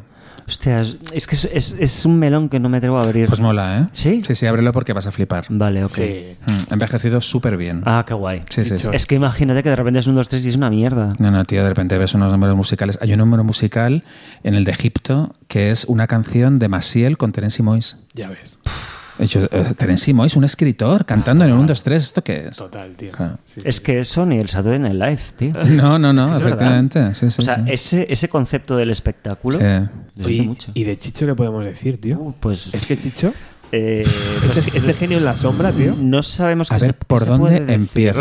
¿Qué se puede bueno, decir bueno, de bueno, entrada se puede decir que yo, mm, Que es un eh, en- el último viaje que me hice a Nueva York, eh, cojo la guía de cine y estaban echando la residencia en un cine de Nueva York. Eh, o sea, eh, hay que decir que es un director de, de terror que Tarantino, Sí, Eli Roth le, le han reconocido como un genio absoluto. Lo de quién puede matar a un niño fue una revolución, o sea, terror a pleno sol. ¿De qué estamos hablando? Cuando se llevaba el gótico y todo esto. O sea, eh, y luego, bueno, pues su etapa en televisión es que reinventó la televisión española por completo. Luego él es un poco, él fue el Weinstein español. El Harvey Weinstein. Eh, claro. eh, ¿Tu- ¿Tus momentos oscuros o qué? no, bueno, oscuros. Turbios, ¿o qué? No, no, no porque. De poder, No, no, de no poder. porque Ah. en España estaba claro que, Sí. que si eras azafata del 1, 2, 3, mm, el casting era con Chicho. Y, y bueno, pues esto es así, pero, pero él era un director impresionante. Y, y me alegro que no muriese en el olvido y que realmente muriese sabiendo lo reconocido que era internacionalmente. Y con el Goya que se le dio y tal, que le estaba consciente y bien y tal. Maravilloso, la verdad, Chicho. Increíble. Historias para no dormir. Pero que es esa serie que además está entera en Amazon ahora. ¿En serio? ¿Entera? Wow. es que es una pasada. Desde aquí lanzo la propuesta a Pijas Marrones para que traigáis a alguien cercano a Chicho, ¿no? Para hablar. Ya, no sé a quién podemos llevar cercano a Chicho. Hombre, pues- Lo- pues lo- a Kim. Kim vive en Madrid. ¿Quién vive en Madrid? ¿Quién vive en Madrid? Oye, pues la, pues la llevamos, La le preguntamos. Tiene un restaurante.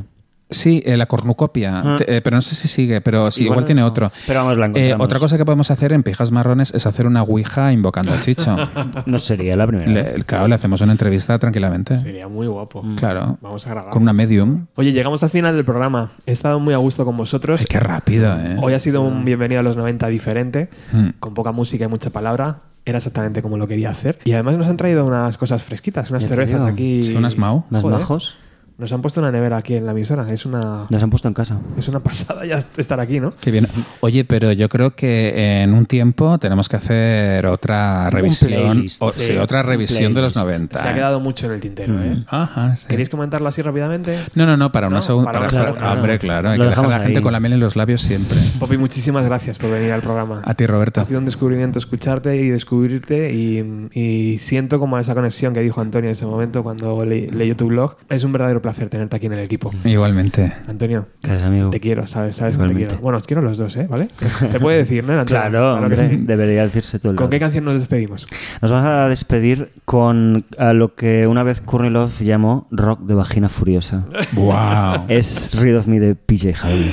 ¿Qué- vale, antes de despedirnos, ¿qué significa PG Harvey para ti? O sea, Uh. es- esta mujer. Madre de Dios, es que tampoco puedo empezar. Es que te lo juro, ¿eh? O sea, cada vez, cada año Spotify me recuerda que yo solo escucho a mujeres. Es que es muy fuerte. Pero qué misterio, ¿verdad? Bueno, bueno, bueno. O sea, es que PJ Harvey cuando salió. O sea, además me encanta porque es que era una niñata cuando salió. Sí. Y, pero a la vez era una cosa, eh, una energía sexual eh, completamente desvergonzada que tenía más cojones que nadie.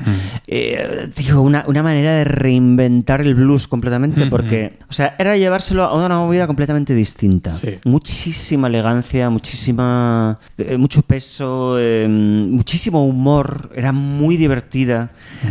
To- cómo, cómo, mm, jugaba con los estereotipos, cómo se reía de la masculinidad, de los tíos que le hacían putadas, de que los que le habían dejado, los que le habían roto el corazón. Y mm, bueno, bueno, o sea, era, era ridículo. Y cómo se ha reinventado toda su vida. O sea, es una Sí. tía. O sea, de esas sí quiero leer unas memorias. Ah, total. PG Harvey Forever.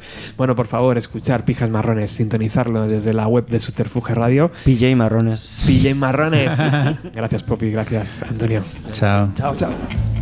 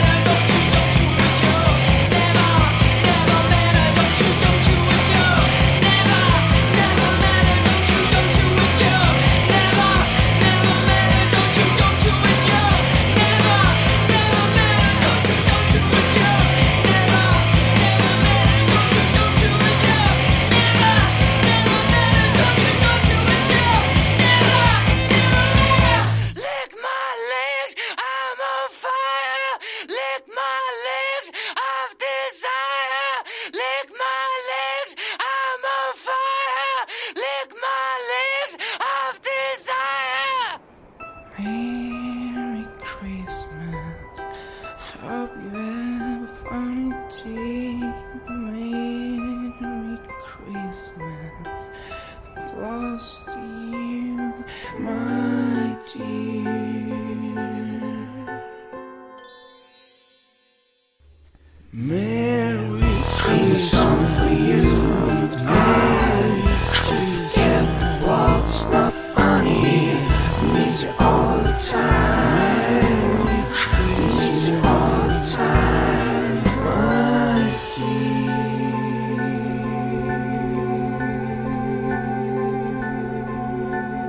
Hola, ¿qué tal amigos? Estamos en Bienvenido a los 90, hoy fuera del estudio, hoy estamos fuera de Radio Utopía, fuera de Subterfuge Radio y estamos como mandan las tradiciones navideñas, con Wild Dog, con Dani, uno de mis músicos favoritos, una de mis bandas, No Dogs, favoritas, hemos hablado muchísimas veces en el programa de ellos y como pasa todas las navidades, necesitamos que Wild Dog y que No Dogs estén aquí. Hola Dani, ¿qué tal?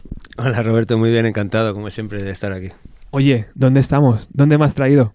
No lo sé, nos han quitado la capucha a la vez a mí Juan y me han un montón de vueltas y luego, pues no lo sé, no tengo ni puta idea, de verdad. Solo sé que es la hostia, pero he aparecido aquí igual que tú, no tengo ni idea. Esto pinta, pinta fantásticamente bien. Oye, todas las navidades desde el año pasado, creo que el año pasado fue la primera, te traje al programa, pusimos música y fue uno de los programas más escuchados y más, y más valorados. Esta Navidad también quería que fuese así. Eh, en diciembre es una buena época para vernos la cara, ¿no? Sí, Es que amo la Navidad y hacer cosas que me encantan en una, en una temporada que amo es perfecto, ¿no? Es genial, sí. Te tengo que agradecer mucho que vengas a Bienvenida a los 90, como siempre. Y te tengo que preguntar por tu banda, No Dogs. ¿Cómo, cómo estáis? ¿Cómo andáis? Pues genial, la verdad que creo que estamos en el mejor puto momento de hace muchos años y estamos a, a tope todos. O sea, creo que en enero, cosas así, empezamos, nos metemos en el estudio a, empezar a grabar ya temas para el tercer disco. Y nada, encantado de la vida, la verdad no te puedo decir nada chungo porque es impresionante el momento en el que estamos ahora. ¿Hay canciones ya nuevas? ¿Cuántas estáis trabajando ya en ellas? Claro, imagino todo va por, el, por donde debe ir, ¿no? Eso es, vamos, hemos optado por hacer algo diferente esta vez. En el momento que tengamos tres, cuatro canciones, las editaremos, las sacaremos y, y para adelante. Y no vamos a esperar a tener un disco, si no es un poco coñazo. Hay mucha gente que dice que también en Navidad el concierto mítico que hay es el de No Dogs en Siroco. Este año, este año no va a ser, ¿no? Pero claro, estáis andando eh, formando esas canciones, pero, pero sí que es verdad que muchas Navidades no tocaba estar en Siroco. Sí, sí, la, la historia es que si no parábamos no, no había manera, porque si tocas ya, pues te debes un poco a, a preparar lo que es el repertorio, el concierto y ya dejas de centrarte en lo que estamos ahora verdaderamente centrados, que es en hacer temas nuevos. Hay muchas ganas de escuchar esos temas. Eh, imagino que, que cuando estén listos, pues será uno de los primeros programas, ¿no? Donde, donde os vais a presentar. Este y el de Carlos Pina. Bueno, creo que tú sabes que aquí es mm, prioridad para nosotros y para Wild Dog también. La última entrevista que te dije ya te dije que seguramente sería la única y es la única, esta es la segunda. Es lo que hay.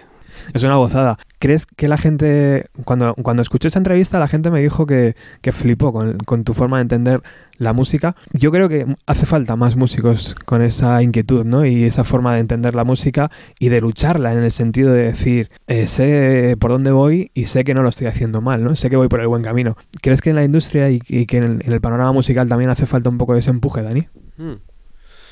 Pues fíjate que yo creo que sí que hay gente que mm, echa- echada para adelante y que tiene buenas ideas. Lo único que también depende de la gente que tiene alrededor, de que les hagan caso y les apoyen. ¿vale? Porque te pueden tomar por- por puto loco como a mí, o te pueden tomar como, coño, está diciendo algo en serio, vamos a apoyarle y a ver esta tontería que está diciendo, igual no es tan tontería. Y es verdad que la música necesita este tipo de cambios. Así que yo creo que eso es un compendio de, de todos. Esto está, o vamos todos de la mano o no, o no hay nada que hacer. ¿Qué artistas similares crees que van por ese camino? ¿O qué artistas que escuchas dices, joder, esto sí? Pues a ver, partiendo de que como tú sabes yo no vivo donde vivo y no salgo de ahí, de, de la cueva y escucho muy poquito, muy poquito, o sea, no lo sé, no sabría decirte la verdad. Mm, Me gusta mucho Residente cuando habla, es un tío al que respeto muchísimo porque se pringa y se pringa en los momentos que hay que, que hay que pringarse, que es lo que tienen que hacer los músicos, porque en realidad nos gusta hablar mucho en corrillos, en casa, en el local de ensayo, somos muy revolucionarios, hacemos unas letras que, uff, esta letra llega hondo, ya, pero si luego no haces nada, ¿para qué vale la letra? Es que no, creo que tiene que venir todo acompañado de actos y hasta que eso no, no suceda, estamos en un, en un bucle muy cabrón. Porque es que todos queremos hacer algo, pero nadie hace nada. Entonces, vamos a volvernos locos. Una temporadita nada más. Probamos, si no, pues nada, volvemos a nuestra zona de confort, de la que nadie nos saca y ya está. Pero yo creo que podemos echarle huevos todos, ya te digo. Yo creo que hay, mucha gente comprometida, solo que hay que darle un poquito de voz. Y la gente que está alrededor, apoyarla un poquito más. Ya está. ¿Por qué nos cuesta salir tanto de esa zona de confort, tío? ¿Por qué estamos, por qué estamos tan cómodos en un sitio donde no deberíamos estar? A ver, ¿tú por qué haces la carrera de, no sé, de historia? Porque te crees que si no haces la carrera de historia no vas a ver, no vas a saber historia nunca. ¿Por qué haces la carrera de profesor de música? Porque si no haces la carrera de profesor de música nunca vas a ser profesor de música. Pues eso es mentira, hay que quitarnos esos chicles, tío. El mundo tiene que avanzar y todos somos muy capaces de muchas, muchas cosas. Y en el momento que nos demos cuenta de eso tendremos un poder acojonante, pero pero de verdad acojonante. Y en el momento que no intentemos que sea todo por dinero, ni todo por fama, ni por ser el tener la foto que más like tenga en Instagram y cosas de estas, pues el mundo se dará la vuelta y fliparemos de lo bien que estamos. Si no, no vamos, nos iremos a tomar por culo, como vamos ahora. ¿Utilizas redes sociales? Yo no, la verdad, mi chica me creó el Instagram y cosas de estas, y, pero uf, no las entiendo, no sé cómo funcionan y me, o sea, mi manera de mi manera de pensar acerca de eso es un poquito es un poquito nazi a lo mejor, o sea, creo que dan bastante asco. De hecho, una herramienta que podía que la idea es muy buena, ¿sabes? Porque eso de que los humanos nos po- podamos interactuar, conectarnos entre nosotros es muy chulo, pero en realidad se ha convertido en algo que lo único que vale para follar. Para follar, para que la gente reivindique cosas que son mentiras, para que haya noticias de mentira. No y para que nos espíen, nos escuchen, no sé, en realidad, tío, yo soy más de cartas de toda la vida con tu sellito. Eso era comunicación, ¿sabes? Y hasta te hacía ilusión. Ahora es como vas con un teléfono que tiene WhatsApp y parece que estás con 60 personas detrás de ti todo el rato, ¿sabes? No, no puedo con eso, la verdad que no, no, no estoy a favor. Seguro que las tengo, puedo colgar ahí mis canciones y, pero para que estén ahí, ya está. ¿Y no crees que eso ayuda al músico a día de hoy a compartir su arte? ¿O crees que al revés, que se, se junta con una marea de canciones que al final no llegan a ningún lado? Yo es que creo que la, que la música o la manera de, de que la música se tiene que mover debería ser algo como más mágico, ¿no? Y algo más, algo más casual. O sea, creo que lo importante para un músico es hacer música. Ya está. Olvídate de redes sociales, olvídate de todo. Una vez que hay una canción hecha, pues genial, al, que le llegue, pero joder, mola que te llegue de casualidad, a lo mejor también, no pasa nada, que un colega te diga un día, oye, mira qué grupo he conocido, estás en una tienda y escuchas un, no sé, una música de fondo que de repente, ¿esto quién es? No que me hagan spam con 500 mensajes y me metan en el anuncio de YouTube cada vez que un- a ver un vídeo que me presentan un grupo, ¿sabes? Ese tipo de cosas me parecen horribles. Creo que la música está ahí, ya está. Si se mueve o no, eh, da lo mismo, tío. Pero no creo que ayude, ni ayuda ni no ayuda al músico. No, para nada, que va. Bueno, es una cosa que desde luego muchos defienden y que está bien que lo hagan y otra gente como tú que dice que, ese tipo de, de vida no, no va con ellos, ¿no? Y es también súper válido utilizar o no utilizar esas redes sociales. Oye, antes estábamos eh, en la comida, que tenemos que agradecer a, a Javi que nos ha hecho hoy un, menú exquisito, eh, hablando de, ese momento donde No Dogs visitó los conciertos de Radio 3. Y me llamaba mucho la atención cómo eh, explicabas tú cómo una serie de personas que estaban trabajando allí no eran capaces de dar con el sonido de la banda sim- ni siquiera haberse escuchado ¿no? una canción de, de No Dogs para entender por dónde iba la, historia. No es que este programa quiera decir nada malo de Radio 3, ni, ni de los conciertos de Radio 3, ni de ningún otro programa, pero sí que me ha llamado la atención como una banda que está trabajando durante años en un proyecto llega a un momento decisivo como es salir en la televisión y de repente no pueden contar con su sonido original, ¿no? O, no con todo el potencial de su sonido. Claro, a mí en realidad eh, da pena, pero no es eso lo que me sorprende. Lo que me sorprende es que la gente no se queje más de este tipo de cosas. O sea, creo que eso lo estamos viendo continuamente. Los, estamos poniendo este ejemplo de Radio 3 ahora mismo porque es el que se da, pero en general lo- los grupos son tratados como una auténtica mierda. O sea, te ponen el equipo más feo que tengan, el último, y el técnico de sonido que esté más hastiado de su vida y que no le importa estar ahí echando horas extras. Y creo que no es justo, básicamente. ya está. Y creo que antes lo, hablábamos, que es que la televisión es una cosa que encima, coño, pagamos y todo. Y que creo que la gente que trabaja ahí tiene que tener, primero tiene, ha de ser vocacional. Y segundo, tienen que tener unas ganas de, de hacer su trabajo de la hostia. Porque entonces nosotros sonaremos de la hostia y la música irá por un camino bonito y fluirá, fluirá por un sitio correcto. Si no, no. Si no, es imposible. Si yo llego allí y me estás ofreciendo una mierda de sonido, da igual que estemos aquí o en los Grammys o en... Me cagaré en ti y en toda tu trayectoria. Si eso es lo que haces, yo no lo puedo respetar. No puedo y creo que nadie debemos respetarlo.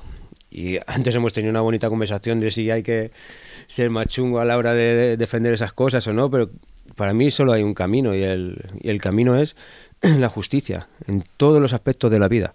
Me da igual, la música no es diferente. Así que si se es injusto con una banda, la banda tiene que sobreponerse a eso, quejarse y alzar su voz, pero en ese momento, no cuando lleguemos al local, no cuando estemos cenando con un montón de amigos, mira lo que ha pasado.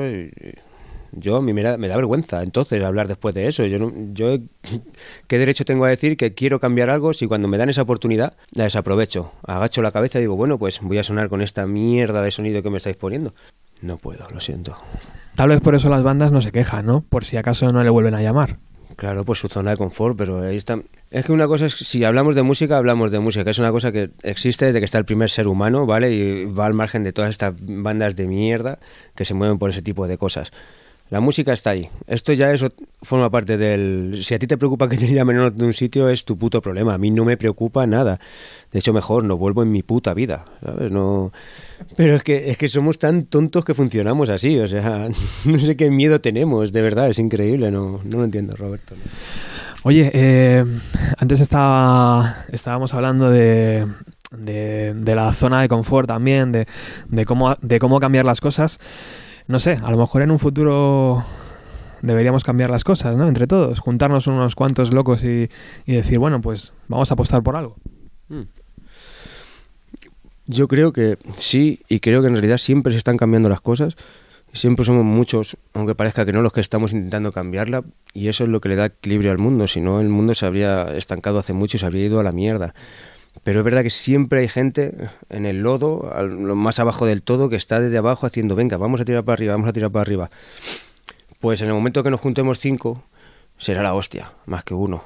Cuando esos cinco se conviertan en 20, será increíble. Y cuando seamos miles, no habrá quien nos pare. Pero eso es así aquí en cualquier país del mundo y es tan fácil como eso. Solo juntarnos, pero juntarnos por lo que te he hablado antes, por, por la justicia, tío, porque todas las cosas se hagan bien. Por olvidarnos de malos rollos, de mierda. O sea, lo único que, sabemos hacer música. Queremos ofrecer puta música al mundo, ya está. Olvidémonos de los circos, de YouTube y de toda esta gente que nos tienen amargada la vida. No, música, música, ya está. Entonces nos lo vamos a pasar muy bien, va a ser increíble, claro que sí, está chupado. Oye, hoy que estamos grabando esto en vídeo también, va a ser un programa donde no haya música. ¿Sabes por qué? Porque si no, el vídeo va, a desaparecer y no me apetece. Me apetece que, lo podamos compartir libremente, que no haya ningún tipo de restricción, que todo esté libre y que, y que llegue al máximo a la máxima gente posible. Pero eso me hace preguntarte por tu proyecto, por Wild Dog. Em, ahora que estás con No Dogs a tope y que estáis ahí todos haciendo este tercer LP, mm, ¿en tu proyecto personal también tienes tiempo para desarrollar tus canciones o, cómo va eso, Dani? Sí, eso siempre tengo mis, mis huequecitos y mi... Pero como el Wild Dog es algo así como muy personal, de hecho, mira, saqué el disco, hice una entrevista contigo y nadie más sabe que he sacado un disco. La gente que haya escuchado tu programa igual, pero ya está. Y lo que hablamos antes me la suda. No sé si lo importante es que eso está hecho ya ahí. Tengo un legado, tengo una cápsula de tiempo enterrada en algún sitio muy chulo y ya está, ya está. Hay que hacer más cosas a partir de eso. No hay que preocuparse por el resto de cositas, ¿sabes? Pero estoy seguro que mi disco lo va a ir escuchando gente a través de los años de la manera más rara posible, pero será súper chulo, ¿sabes? Y habrá mucha gente que le flipe, otra que no. Y bueno, pero, pero ya te digo, sí, sí encuentro, sí encuentro siempre tiempecito porque no... ah, No se va a quedar ahí en un disco, ¿no? Imagino que en unos años o en un tiempo saldrá otro, a lo mejor. eso es, ya está. Sa- Saldrá, haré una entrevista contigo y se quedará ahí. y Cuando tenga que salir, ¿no? No hay- ya está. No hay prisa ni no tengo... No, paso de chorradas de esas, tío. Esté, este, ya está, no pasa nada, Roberto. El año pasado en, en el programa viniste a presentar tu disco y también a presentar un vídeo que tardaste junto con tu chica, Ana, eh, un montón de tiempo en, en hacer, ¿no? Que era una especie de, de recortes que se iban moviendo, ¿no? De figuritas que se iban moviendo relacionadas con la Navidad. Me apetece mucho volver a, a verlo ahora que estamos en época, pero recuérdanos cómo fue aquel trabajo. Ah, pues muy chulito, porque nunca había trabajado así con muñequitos y rollo stop motion de esto de 5.000 fotografías. Bueno, yo hice menos porque es un coñazo hacer las que te ponen, ¿sabes? Es como 25, 25 pollas, ahí pum, pum, pum, no, no, no, ya, 4, 5 y al final se ve. Si lo importante es que salga, ¿sabes? Y no, fue muy bonito, la verdad. Es que amo la Navidad, mi Navidad, mi, la que tengo yo en la cabeza, no... Cortilandia te voy a decir que no, pero sí he ido un montón de años, la verdad, y este seguramente que vaya también a cantar la puta canción, ¿sabes? Pero bueno, no, tengo mi Navidad en la cabeza y me gusta muchísimo. Y tenía muchas ganas de hacer un villancico, lo hice para el disco y sacamos este videoclip que yo creo que ha quedado, ha quedado muy chulo, por lo menos a mí tengo mucho cariño, es raro. ¿Cómo fue? Imagino, en una habitación trabajando ahí poco a poco, ¿cómo se hacía la, la- la nieve, por ejemplo? ¿Cómo se...?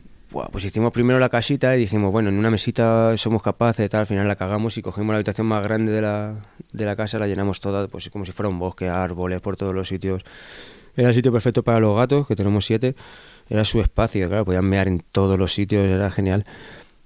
Pero ya te digo, llenamos, hicimos un decorado gigante, gigante, gigante, hicimos los, los personajitos, inventamos un, un guion, una historia, les hicimos hablar en un idioma un poco extraño, así como que no tiene sentido, es más guay que currarte, ¿sabes? a tomar por culo, así estaba bien. Claro, lo que hay. Y, y nada, empezamos a hacer fotitos, fotitos, fotitos y muy bien. La nieve pues era azúcar glass o cosas así que pillábamos por casa que brillaban en un momento dado y, y ahí parecían como mágicas.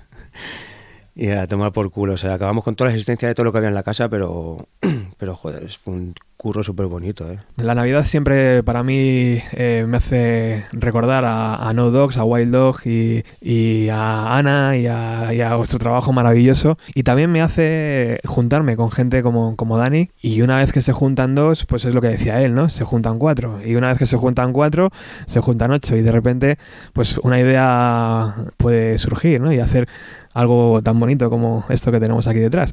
No sé si, si estás de acuerdo. Yo estoy de acuerdo, tío, sí, sí. Hay que, hacer, ¿Qué? algo. Hay que hacer algo, ¿no, Dani? Creo que va a pasar algo, ¿vale? Yo diría, o me ha llegado, que sí que, que algo va a pasar, tío, y además más pronto que tarde. No sé, no puedo explicarte todos los detalles porque no los tengo, pero sé que va a ser algo bastante gordo y que en realidad necesitamos a mucha gente, mucha gente, y cuanto más seamos, pues mejor hay que hacer un puto ejército. Y luego cuando lo tengamos ya nos planteamos lo que queremos, pero podremos tener lo que queramos, pero primero hay que formarlo. Y para eso van a pasar cositas, pero ya te digo, no sé. Creo que va a ser increíble, nada más. No... Hay que darle un empujón ¿no? a la música de este país. Hay que darle un, un mayor empujón de lo que se le está dando hasta ahora, ¿no? Eso es, y sobre todo, yo creo que es importante que todos nos quitemos la tontería de... Es importante para cada uno nuestra banda y estar lo más arriba posible y tal, pero en realidad mm, dejarnos de ocupar solo de nosotros y preocuparnos por gente como nosotros, que estamos haciendo todos lo mismo. Y creo que si nuestra energía la, la gastamos en nosotros y en un poquito la de los demás y todos ha- hacemos lo mismo, al final, tío, se hace una bola de energía como la bola que hacía Goku, que levantaba las manos y tenía todo, todo la- lo del universo para él. Es igual, es igual. Pero necesitamos un poco quitarnos el, el egocentrismo este asqueroso que tienen los músicos y decir, nos importa todo, nos importa la música, ¿vale? Ya está, nosotros sabemos que aportamos nuestro granito de arena, pero, pero eso hay que, hay que abrirnos un poquito, yo creo. Hay que lanzar la canica, ¿no? Y siempre el primero que la lanza es como... mm, es el miedo a lanzarla, ¿no? O el... No sabes qué va a pasar al otro lado, si va a haber respuesta. Eso es, algo así, parecido. Así que creo que esto que hablamos de que va, que va a suceder es, mm, es algo que va a echar una mano bastante importante a, a que esto se lleve a cabo y sobre todo va, se va a respirar música por los cuatro costados, o sea, nada más. Siempre que hablo de No Dogs, me, acuerdo de mi amigo Iván, 61, garaje, que también está como un poco metido ahí en su burbuja, ¿no? De decir, a ver si saco el proyecto y tal. Para mí es un referente también, por supuesto, y fue el que me presentó a Dani y a toda la gente de la banda. Y siempre que recuerdo o que suena No Dogs, siempre me acuerdo de él y, y otra persona, ¿no? Que tiene que estar dentro de, de este ejército que hablamos. Hombre, que ya está. Iván siempre está en todos los sitios. Una puta máquina en cualquier cosa, eh, da igual como persona, como músico, como productor. Es, es gente que de, de verdad tienes que tener cerca si quieres que tu vida sea chula. No sé, es gente que te aporta muchísimo, muchísimo. Gente real. Bueno, ya para finalizar, siempre me has, me has hablado de, la banda sonora del Cuervo y es una película súper importante para el programa, para, tu vida, para la mía también. Y sobre todo esa, esas, sonidos ¿no? de la película, no de las canciones, sino de la propia película, los scores ¿no? que hablábamos antes. Eh, y quiero que, que cierres el programa de hoy con, con una de ellas, por ejemplo. Y te voy a pedir una canción, pero casi mejor utilizamos esos sonidos ¿no? del Cuervo. Esa película tan maravillosa que, que yo creo que hay que ver todas las navidades, ¿no? O todos los... O todos los todos los años. Todos los años, yo, yo por lo menos, yo no llevo alimentándome de ella desde que, desde que salió. Encima del 94, imagínate qué año, ¿sabes? Es como. fue una hostia, te meten esa película así por vena y es como. Yo de ahí no he salido nunca, ni quiero salir, ni quiero salir. Y el rollo este de los scores es que. Joder, las bandas sonoras evidentemente son impresionantes, son de mis favoritas, pero es que estas musiquitas que van ahí en las escenas que te dejan siempre están metido en como en ese mundito que es una cosa de las que faltan en las entrevistas que te porque está bien escucharnos y tal pero pero tío hablamos de música al final y si no hay música sonando me parece me parece horrible. Y es lo que hablábamos antes también al final vamos a lo de que con el tema de cómo está todo con los derechos y todas estas mierdas yo de verdad no, no encuentro, por eso no entiendo las redes sociales ni entiendo nada. Yo para mí, si viera el señor de YouTube o alguno de estos, le- me reiría un poco, diría que es absurdo el, el tema que cómo está haciendo las cosas. Pero también creo que, como comentábamos antes, tendríamos que tener un poquito de autocrítica y pensar que estamos pidiendo cosas a gente ajena a nosotros.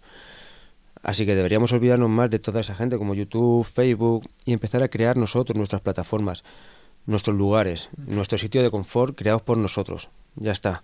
Y en el momento que llegue eso nos dejaremos de enfadar y tal. No pasa nada por no ganar dinero en YouTube, no pasa nada. Antes tampoco ganábamos dinero en YouTube y teníamos curros, ¿sabes? O sea, no sé. Yo creo que esos, esos lugares que tú dices al final son las salas de concierto, ¿no? O sea, tú en un concierto tuyo puedes hacer y deshacer lo que quieras. Es tu mundo en esas dos horas de, de sonido, ¿no? Fuera de ahí eh, es todo marketing y es todo elaborado, ¿no? Para llegar hacia un lado. Y YouTube es una plataforma como cualquier otra, ¿no? Que, que tiene sus restricciones y que te deja manejar según hacia dónde te quieras mover, ¿no? En lo musical todos te, te cortan por los derechos de autor, evidentemente, pero para mí las salas de conciertos al final es lo más real, ¿no? Para ver a una banda y para, para disfrutarla.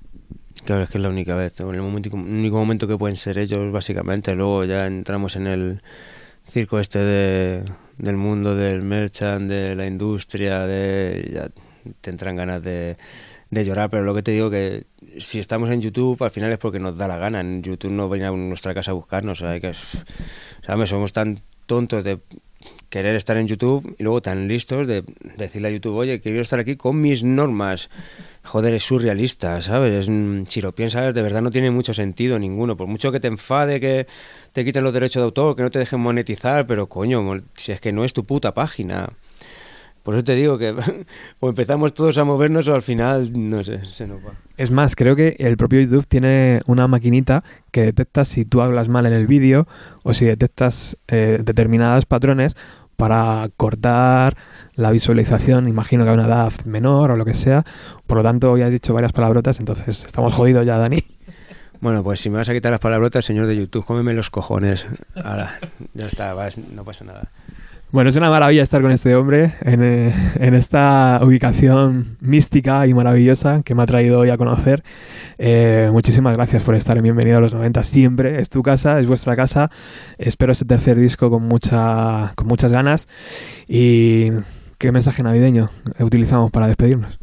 Vamos a ver, yo creo que debería ser algo cargado de paz, de amor, de luces blancas. Y no, sí, es verdad, pues mm, yo paz y amor en el mundo y, y que nos queramos todos un poquito, ya está, nada más. Nada más. No, no pides, mara- no pides ninguna historia rara, ¿no? No, que nos queramos menos al señor de YouTube. Gracias, Dani. Y Roberto, un placer, como siempre.